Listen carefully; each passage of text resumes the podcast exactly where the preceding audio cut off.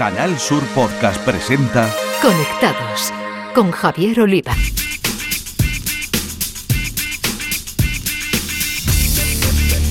Bienvenidos, conectados. Os traemos un día más la actualidad del mundo de las nuevas tecnologías de la información y la comunicación, nuestro epicentro Andalucía y desde aquí al resto del mundo a través de la red. Vamos a hablar de computación cuántica con un experto nada más y nada menos que de IBM. Él es Paco Martín, que además estará en los próximos días en Jerez para contar su experiencia y formar a quienes tengan interés en esta nueva herramienta. Lo hará en el evento Quantum Computing from Zero to Hero, organizado por la compañía Wata Factory. En la sección de tecnología andaluza con nombre de mujer, la directora de la revista digital Mujeres Valientes, María José Andrade, nos va a conectar con Esperanza Jiménez, una de las impulsoras de Coco, el primer coworking tecnológico de la provincia de Cádiz. En el apartado dedicado a la ciberseguridad, nuestro experto, el profesor cordobés y responsable de la comunidad Jacambir, Eduardo Sánchez, nos invita a un gran evento a nivel nacional que se puede seguir de forma online, el Cyberwall de la Escuela Nacional de Policía. En el espacio para videojuegos, los expertos andaluces del podcast Toddy Games de Canal Sur Radio, José Manuel Fernández Espíritu y Jesús Linquepella, nos traen algunos de los lanzamientos más curiosos fuera de los habituales AAA que copan el mercado.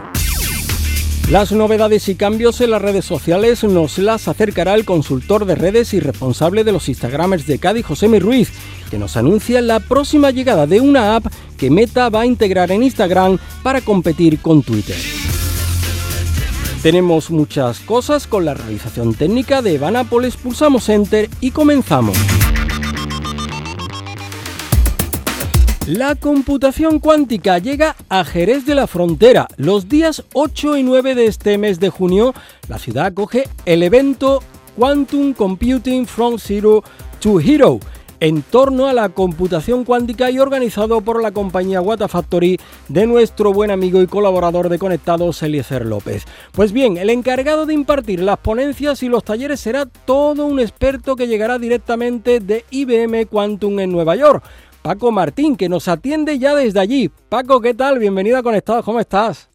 Hola, ¿qué tal? Muy bien, aquí todo genial. La verdad que con muchas ganas de poder ir a Jerez y enseñar por ahí qué hacemos por aquí. Y ganas de, verte por aquí y sobre todo de escucharte. Pero antes vamos a adelantar un poquito, ¿no?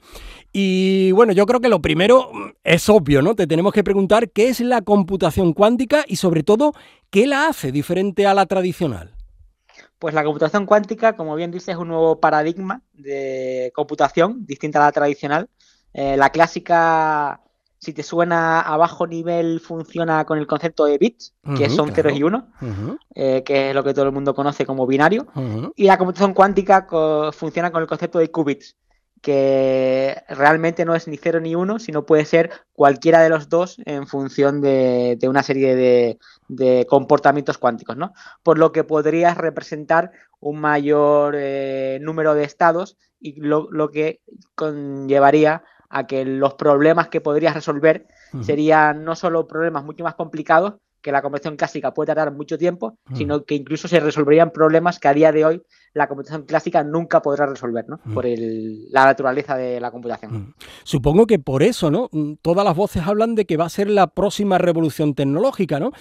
Cuéntanos, eh, Paco, ¿qué será, qué será capaz de, de hacer en un mundo en el que ahora mismo mm, parece que, que ChatGPT va, va, a ser capaz de todo y he visto algo así como el apocalipsis. No sé si, si, estamos en esa línea o, qué va a ser capaz de, hacer eh, esta computación cuántica. Pues yo creo que si algún día logramos estabilizarla a unos valores normales, es decir, ahora mismo la computación cuántica está como es un juguete, está, está empezando, como en los 50 o 60 empezaban las calculadora gigantesca que eran los primeros ordenadores, que solo sumaban y restaban.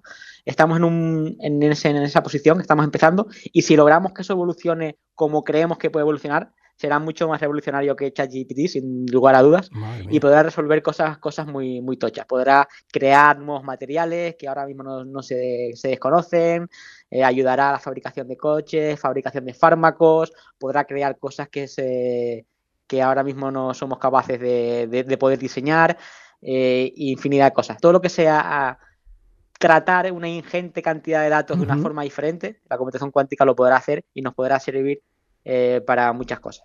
Qué bueno. Tú estás en IBM, pasáis del prometedor y, ya bien conocido Watson y, esa inteligencia artificial avanzada a Condor, la primera computadora cuántica universal en el mundo, para seguir además avanzando con Heron, ¿no? Que, que, coméntanos un poco sobre este recorrido y hasta dónde quiere seguir batiendo récord eh, IBM. Pues la idea de IBM es innovar desde que empezó hace ciento, ciento y pico años. Mm. Eh, siempre ha estado innovando. Eh, grandes de los eh, inventos de tecnología del siglo XXI son, son culpa de IBM. Pues mm. las pantallas OLED, una serie de cosas que se desconoce. Tenemos, tenemos trabajadores o compañeros que han trabajado en el estándar del 5G, varias de las cosas IBM ha estado presente y lo que queremos hacer es seguir evolucionando esa tecnología. Como bien comentaste, empezamos con Watson, con esa IA que, batió en el programa de televisión de Geopardy eh, a la persona y poco a poco hemos ido hecho avances y lo siguiente que creemos que puede tener mucho éxito es la computación cuántica. Eh, tenemos diferentes chips, diferentes arquitecturas para eh, poder descubrir cuál es el ordenador cuántico que puede dar ese salto de calidad. Y a cada arquitectura le damos un nombre de pájaro, de Cóndor, Girón, y, ahora mismo el último que tenemos son de 433 qubits, eh, que es el más grande que existe actualmente. Ninguna otra compañía tiene uno tan grande. Y nuestra idea es poner uno de 1000 qubits el próximo año y así poco a poco ir llegando a tener más y más qubits con el fin de que las cosas que se puedan hacer en ese ordenador dejen de ser cosas de juguete y empiezan a resolver problemas realmente que sean útiles para la humanidad. Qué bárbaro. Bueno, Paco, eh, antes de entrar en profundidad en el evento de Jerez, mm, cuéntanos un poco cómo desde España llegas a IBM y, oye, ¿cuál es tu trabajo ahora mismo allí en el, en el Gigante Azul?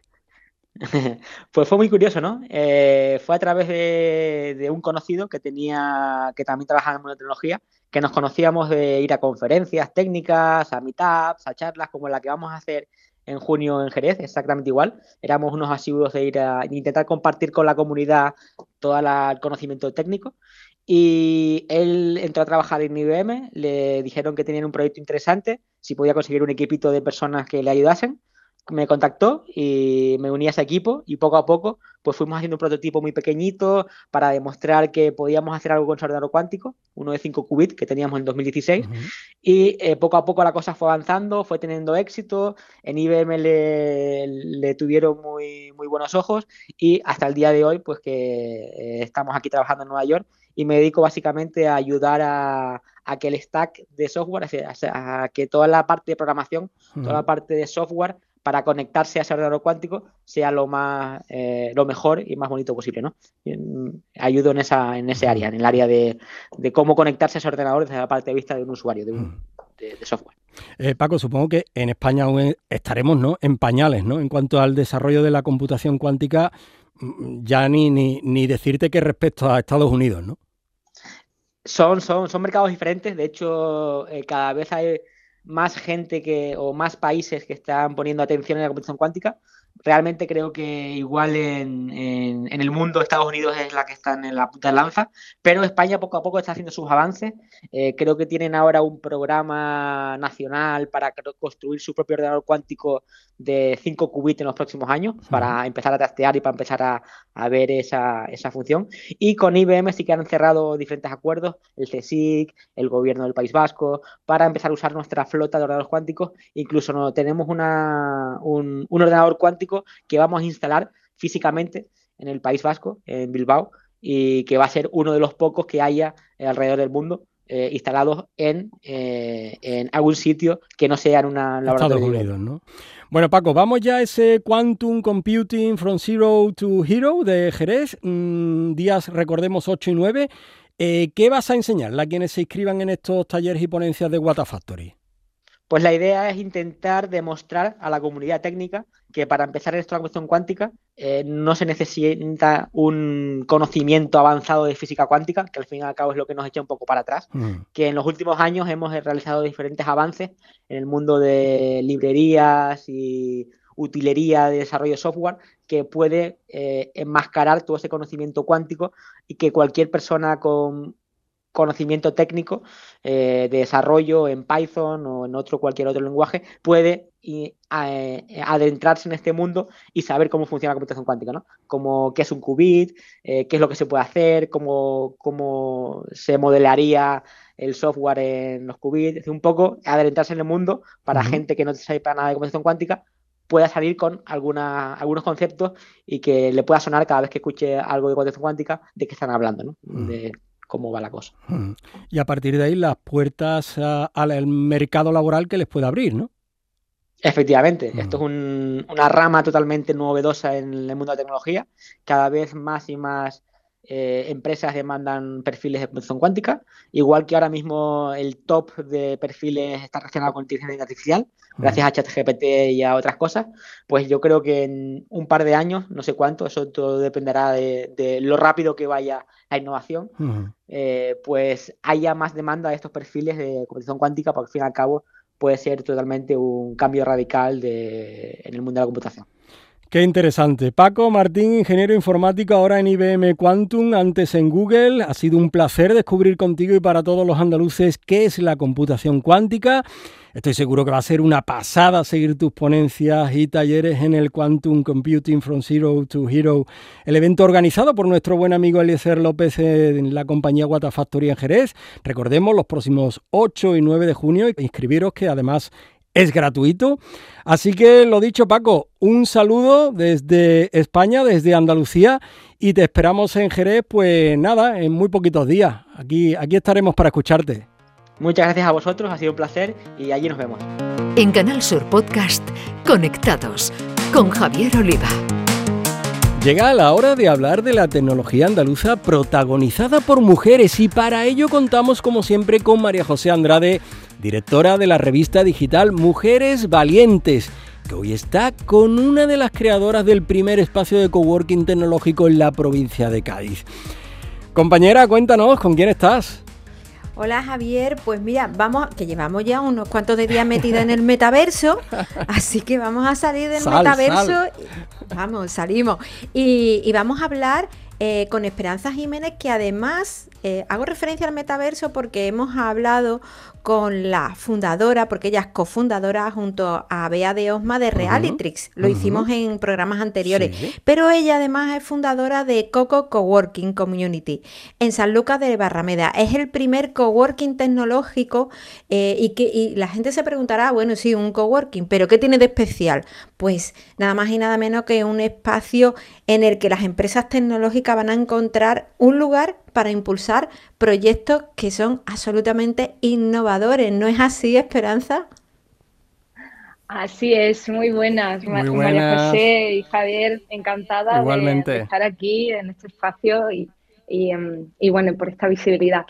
Pues así es, María José, lo, has explicado muy bien, ¿no? Es un coworking tecnológico y, y, bueno, mm, nosotros no, no solo eh, ofrecemos el alquiler, ¿no? Como, como como la gente sabe, ¿no? De un coworking es un alquiler de un espacio de trabajo, sino que además ofrecemos esa comunidad em, y, esos servicios adicionales, ¿no? Como pueden ser la blockchain, criptomoneda, la inteligencia artificial, bueno, la realidad virtual y aumentada, ¿no? Que, también eh, tenemos a nuestro partner ahí, Realitrix, por supuesto. Y, bueno, nosotros queremos, pues, eh, bueno, queremos y, estamos ahí, ¿no? Eh, ayudando a esas personas, pues, a, hacer, bueno, a, tener eh, esos conocimientos, ¿no? Que, muchas veces no, lo tenemos tan fácil o, no sabemos para poder, bueno, pues actualizar nuestra empresa o, simplemente porque queremos saber más, ¿no? Y queremos estar actualizados, ¿no? Entonces ofrecemos ese espacio. Y em, sí, sí, sí. Eh, Esperanza, una cosa, eh, porque lo hemos dicho al principio, eh, espacios de coworking hay muchos, pero ¿cuál es la necesidad que tú detectas para empezar este proyecto? Bueno, nosotras, como, bien sabes, somos muy visionarias, María José. Y, y bueno, este, de este proyecto nace en Bali, en el 2021. Y ya ahí eh, estudiábamos las estadísticas, ¿no? Y sabemos que en el 2035 pues van a haber más de un millón de nómadas digitales viajando por el mundo, ¿no? Y, bueno, y, la necesidad de un nómada digital, pues no solo es estar en, un puesto de trabajo, ¿no? Eh, porque eso también lo puedo hacer desde casa, sino es esa comunidad, ¿no? Y, no solo una comunidad, ¿no? Sino una comunidad diferente, pues que me pueda aportar todas las actualizaciones, ¿no? Eh, eh, bueno, pues todo ese ecosistema, ¿no? Que ahora eh, pues está tan, tan al día, ¿no? Como la blockchain, pues, pues, sobre de inteligencia artificial. De hecho, os cuento ahí una anécdota. A nuestros usuarios ya les damos la, clave nuestra privada de, de ChatGPT, el 4, para que ya puedan, bueno, pues, pues abrirse en ese mundo y, se sirvan de, esa tecnología, ¿no? Que al final es una herramienta. Y bueno, nosotros nos encanta la tecnología, pero, pero también pues las personas, ¿no? Y, equilibrarlo también con la naturaleza. Mm, queremos eh, ser un coworking diferente con, ese concepto de, ir de la mano de la tecnología y, también pues de la mano de, la comunicación de las personas, de, estar cerca de las personas y, apoyarnos, ¿no? Porque yo siendo, o, bueno, he sido nómada digital y, y, bueno, he sido autónoma, empresaria, emprendedora. Y, siempre he necesitado esa ayuda, ¿no? Eh, me, he querido sentir arropada, ¿no? Por esa comunidad que muchas veces nos sentimos solos en este camino y, no es un camino fácil. Y bueno, María José, tú, tú bien lo sabes, ¿no? Que no es un camino fácil. No lo es, no lo es. Esperanza, pero en ese camino fácil, eh, tú lo decías también al principio, eh, acompañáis, brindáis espacio en un lugar además privilegiado, pero ofrecéis además una serie de servicios que en otros espacios no se encuentra y en los que podéis además ayudar a, muchas personas, ¿no? Eh, fisioterapia, entrenamiento, psicología empresarial, asesoría empresarial. Eh, ¿Por qué ese pack tan completo? Incluso meditación de realidad virtual, Javier. Vaya tela. Sí, así. bueno, de hecho, aprovecho este momento para decir, para, bueno, para decirle a, las personas que nos están escuchando que este jueves, el 1 de junio, a las siete y media, yo doy una conferencia de mindfulness en el trabajo, es gratuita. Y luego, pues hay un networking ahí que ya eso es pagando para la gente que quiera, ¿no? Eh, con cata de vino y tapas, ¿vale? A nosotros nos gusta eh, la abundancia, la abundancia y tratar bien a, nuestro, a clientes, ¿no? A nuestro, bueno, a nuestros coworkers. Pues así es, es una, tenemos un poco de todo, pero porque también va con nosotros, ¿no? Eh, la psicología, pues, pues de mi parte, ¿no? Yo, yo me especialicé en psicología y sobre todo en el mindfulness. Y, y bueno, en la parte empresarial, porque al final eh, la llevo, la llevo conmigo, ¿no? Y, ya todo lo que voy aprendiendo, toda la parte esa de mentalidad, eh, de mindset, eh, pues me gusta compartirla, ¿no? Y, eh, y, bueno, y por supuesto, pues ya que tenemos las herramientas de las gafas de realidad virtual, pues las compartimos y yo me acuerdo que con una, con una clienta pues le, le puse las gafas y le dije, bueno, pues ahora vamos a dar la sesión en el metaverso, en, en la realidad virtual. Y se quedó, ¿cómo qué? y se la puso y bueno, y le, hice un viaje a, una playa de a, una playa de era era de ahora no recuerdo el nombre de, la playa, bueno, una playa espectacular. Y ella se vio allí sentada en la playa viendo eh, viendo las olas, escuchándola y, y dijo, wow, me he teletransportado al paraíso, ¿no? y, desde aquí, desde este lugar, ¿no? Y, em, esas son las facilidades, ¿no? Que también tienen pues las nuevas tecnologías, ¿no? Eso hay que probar. Final... Eso hay que probar. Aunque como el puerto de Santa María nada, ¿verdad, Esperanza? Exactamente. Y San Lucas. Y bueno, San Lucas, sí, sí. Bueno, San Lucas la verdad es que no nos no podemos quejar, pero bueno. Claro, claro, claro. Pero es que además, Javier, te digo una cosa, es que estaba hablando Esperanza de las gafas y que la, teletransportó a, una playa lejana. Estáis en el paraíso, Esperanza, San Lucas de Barrameda.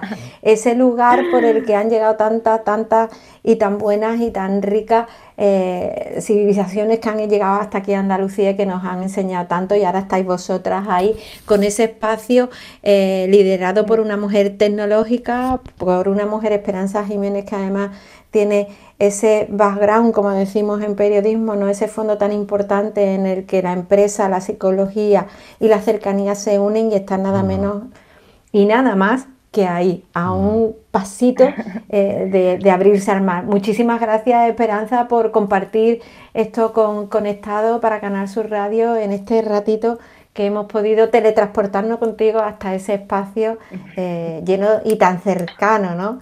Eh, que está en San Lucas de Barrameda. El primero en Cádiz, el primer coworking digital de Cádiz. Así que muchísimas gracias. Un ejemplo y, una mujer referente. que no. Muchas gracias, muchas gracias. En Canal Sur Podcast, Conectados con Javier Oliva. Y ahora nuestro experto andaluz en ciberseguridad, Eduardo Sánchez, profesor de informática en la formación profesional y responsable de la comunidad Hackambir, nos emplaza el próximo mes de junio a un evento referente del sector a nivel nacional, el Cyberwall. Muy buenas a todos los amigos de Conectados. Una semana más hablamos de ciberseguridad, de ciberseguridad en mayúscula en esta ocasión os quiero hablar de un evento que se celebra en la Escuela Nacional de Policía de Ávila y que es abierto y gratuito para cualquier persona que se quiera desplazar los días 20, 21 y 22 de junio. El Congreso Cyberwall. Cyberwall el año pasado reunió a más de 5.000 personas en la Escuela Nacional de Policía, con 130 ponencias y 85 talleres prácticos relacionados con el mundo de la ciberseguridad y las nuevas tecnologías. Además, existe lo que es Cyberwall Academy, que es un evento online para aquellos que no pueden visitar presencialmente, lo pueden hacer a través de online. Pero en este caso este año, los días 20, 21 y 22, de forma presencial, tenemos la suerte de tener en la Escuela Nacional de Policía de Ávila el Congreso Cyberwall, la tercera edición del Congreso eh, presencial. Como os digo, evento gratuito, donde tendremos talleres, ponencias y el año pasado se dio lugar a muchísima, muchísima gente. También tendremos diferentes eh, talleres prácticos de cómo trabaja la policía, cómo trabajan los perros, cómo trabajan en cuanto a desarticular eh, explosivos. Un evento relacionado con todo lo que es el mundo de la seguridad física y la ciberseguridad en Internet. Además, este año, aquellos que no os podáis acercar, tenéis la posibilidad de eh, hacer un capture de FLAR, lo que se llama CTF, en el cual, resolviendo retos de hacking, te dan puntos y puedes obtener pues, premios y regalos. Puedes participar de forma presencial o de forma eh, online. Muy recomendable el Congreso de Ávila los días 20, 21 y 22 de junio en la Escuela Nacional de Policía de Ávila. Evento gratuito para difundir la cultura de ciberseguridad. Así que nada, os animo a todas aquellas personas que os interese el mundo de la ciberseguridad. Nos vemos en Ávila los próximos 20, 21 y 22 en el Congreso Cyberworld. Y en este momento nuestros gamers andaluces e integrantes de Todo Games, el podcast dedicado a videojuegos y Sport de Canal Sur Radio, José Manuel Fernández Espíritu y Jesús Peña, nos vienen a traer novedades recién salidas al mercado, entre otras, una muy polémica y que causaba revuelo en el ecosistema eh, patrio por su nombre, Minabo. Jugadoras, jugadores, bienvenidos. Cabe decir que después de tantos bombazos, estamos hablando de Resident Evil 4, de The Legend of Zelda Tears of the Kingdom, pues a veces viene bien combinar este tipo de intensas experiencias AAA con cositas tan guapas como las que nos trae Flying Arcade. No hace mucho nos alucinó a propios y extraños con el ritmo arcadiano de Donut Dodo, y ahora hacen lo propio con Martop, otro heredero de las recreativas con todo el frenesí y la jugabilidad de aquellos años 80 que tanto nos gustan. Por definirlo de alguna manera, es como si el clásico Dick Duke de Namco se encontrara de bruces con Bomberman. Imaginaos, hay que ayudar a nuestro protagonista, el conejito Murti, a salvar el mundo de una invasión de topos hambrientos de zanahorias, con sus habilidades para cargar bombas. Y frenético es decir poco, un vicio en el que echaremos en falta las monedas de 5 duros a lo largo de 256 fases de tiempo limitado en una sola pantalla, y una pantalla de muerte como no podría ser de otra manera. Todo ello con chiptune del bueno, un pixel art rigurosamente bonito, tablas de clasificación, incluso está optimizado para ser utilizado en máquinas arcade. Ante tanto juego de gráficos grandilocuentes, joyas que apuesten de pleno por la jugabilidad de antaño son más que bienvenidas. Y continuamos con Minabo, un título, sí, se llama así, título de Devilish Games liderado por David Ferriz, que, bueno, que nos propone algo muy, muy original un enfoque muy interesante eh, que rara vez eh, habremos visto en el mundo del videojuego, porque es que en Minabo vamos a contemplar el paso del tiempo, eh, ver sus efectos, todas y cada una de las etapas de la vida, con sus cosas buenas, sus cosas malas, a través de lo que será una familia de, hortalizas, que de alguna manera, bueno, pues ese enfoque original quizás ayude a relativizar la carga dramática de, de esas situaciones cotidianas que, podemos vivir en el día a día, ¿no? Eh, desde nacimientos, eh, eh, pérdidas, muerte, alegrías, derrotas, en fin, algo que se podría asemejar a una simulación de, vida. un juego, como decimos, que en el que bueno, el jugador controla a una familia de nabos y hay que ir realizando ciertas acciones que van a determinar, bueno, pues si, la familia está feliz, si, tiene preocupaciones, estado de salud, etcétera. Un enfoque eh, original, interesante, que, ahora mismo refleja un poco, bueno, pues esa eh, frescura, ¿no? Que muchas veces nos llega del terreno indie y que en Minabo, este juego de Devilish Games, pues vamos a conseguir y desde aquí eh, aconsejamos para que lo probéis. Y así nos despedimos hasta dentro de 15 días. Un saludo y seguid jugando. Y ahora repasamos lo que nos deja el mundo de las redes sociales y lo hacemos con José Ruiz, Instagramer y consultor de redes que nos avanza el proyecto de Meta para desbancar a Twitter ahora que está en horas bajas tras la llegada de Elon Musk. Desde que Elon Musk adquirió Twitter, han sonado varias aplicaciones como alternativas a esta plataforma para quienes no estén de acuerdo con los cambios del magnate pero lo cierto es que ninguna se ha consolidado como alternativa real a la red social del pajarito. Ahora, Meta está preparando una aplicación basada en texto que aspira a competir con Twitter desde una posición mucho más fuerte. La aplicación se está probando con influencers que están familiarizados con el tema, bajo el nombre clave de P92. Esta nueva plataforma estaría integrada a Instagram y se podría lanzar durante el mes de junio o más adelante a lo largo del verano. Según ha trascendido, los usuarios de Instagram podrían usar su mismo nombre de usuario y conservar la misma cantidad de seguidores en esta nueva red social. Además, quienes cuenten con el sello de verificación también lo podrán mantener. P92 podría publicar textos de hasta 500 caracteres. Igual que en Twitter, también se podrían añadir imágenes y vídeos cortos, en este caso de hasta 5 minutos. Ya se han filtrado las primeras imágenes de su vista previa en ella se puede ver que la aplicación contará con una estética muy similar a la de Twitter, con un timeline en el que se verán las publicaciones. En este caso destaca el hecho de que la foto de perfil aparece en la derecha y no en la izquierda como es habitual.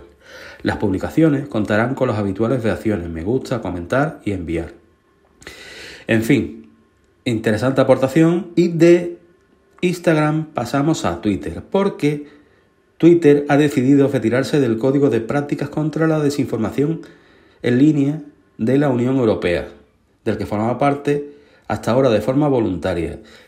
Este código de prácticas se creó en 2018 y se aplica a una treintena de empresas dedicadas a los servicios digitales, entre las que están Meta, Mozilla, Google, Microsoft y TikTok. Este tipo de empresas firmaron un escrito en el que ratificaron su compromiso para combatir la desinformación online y acabar tanto con fuentes de noticias que promovieran información falsa como la publicidad engañosa y no verificada. A pesar de que el CEO de Twitter adquirió la red social con el objetivo de promover la libertad de expresión, ha dado muestras de no querer continuar con el código firmado por sus antecesores.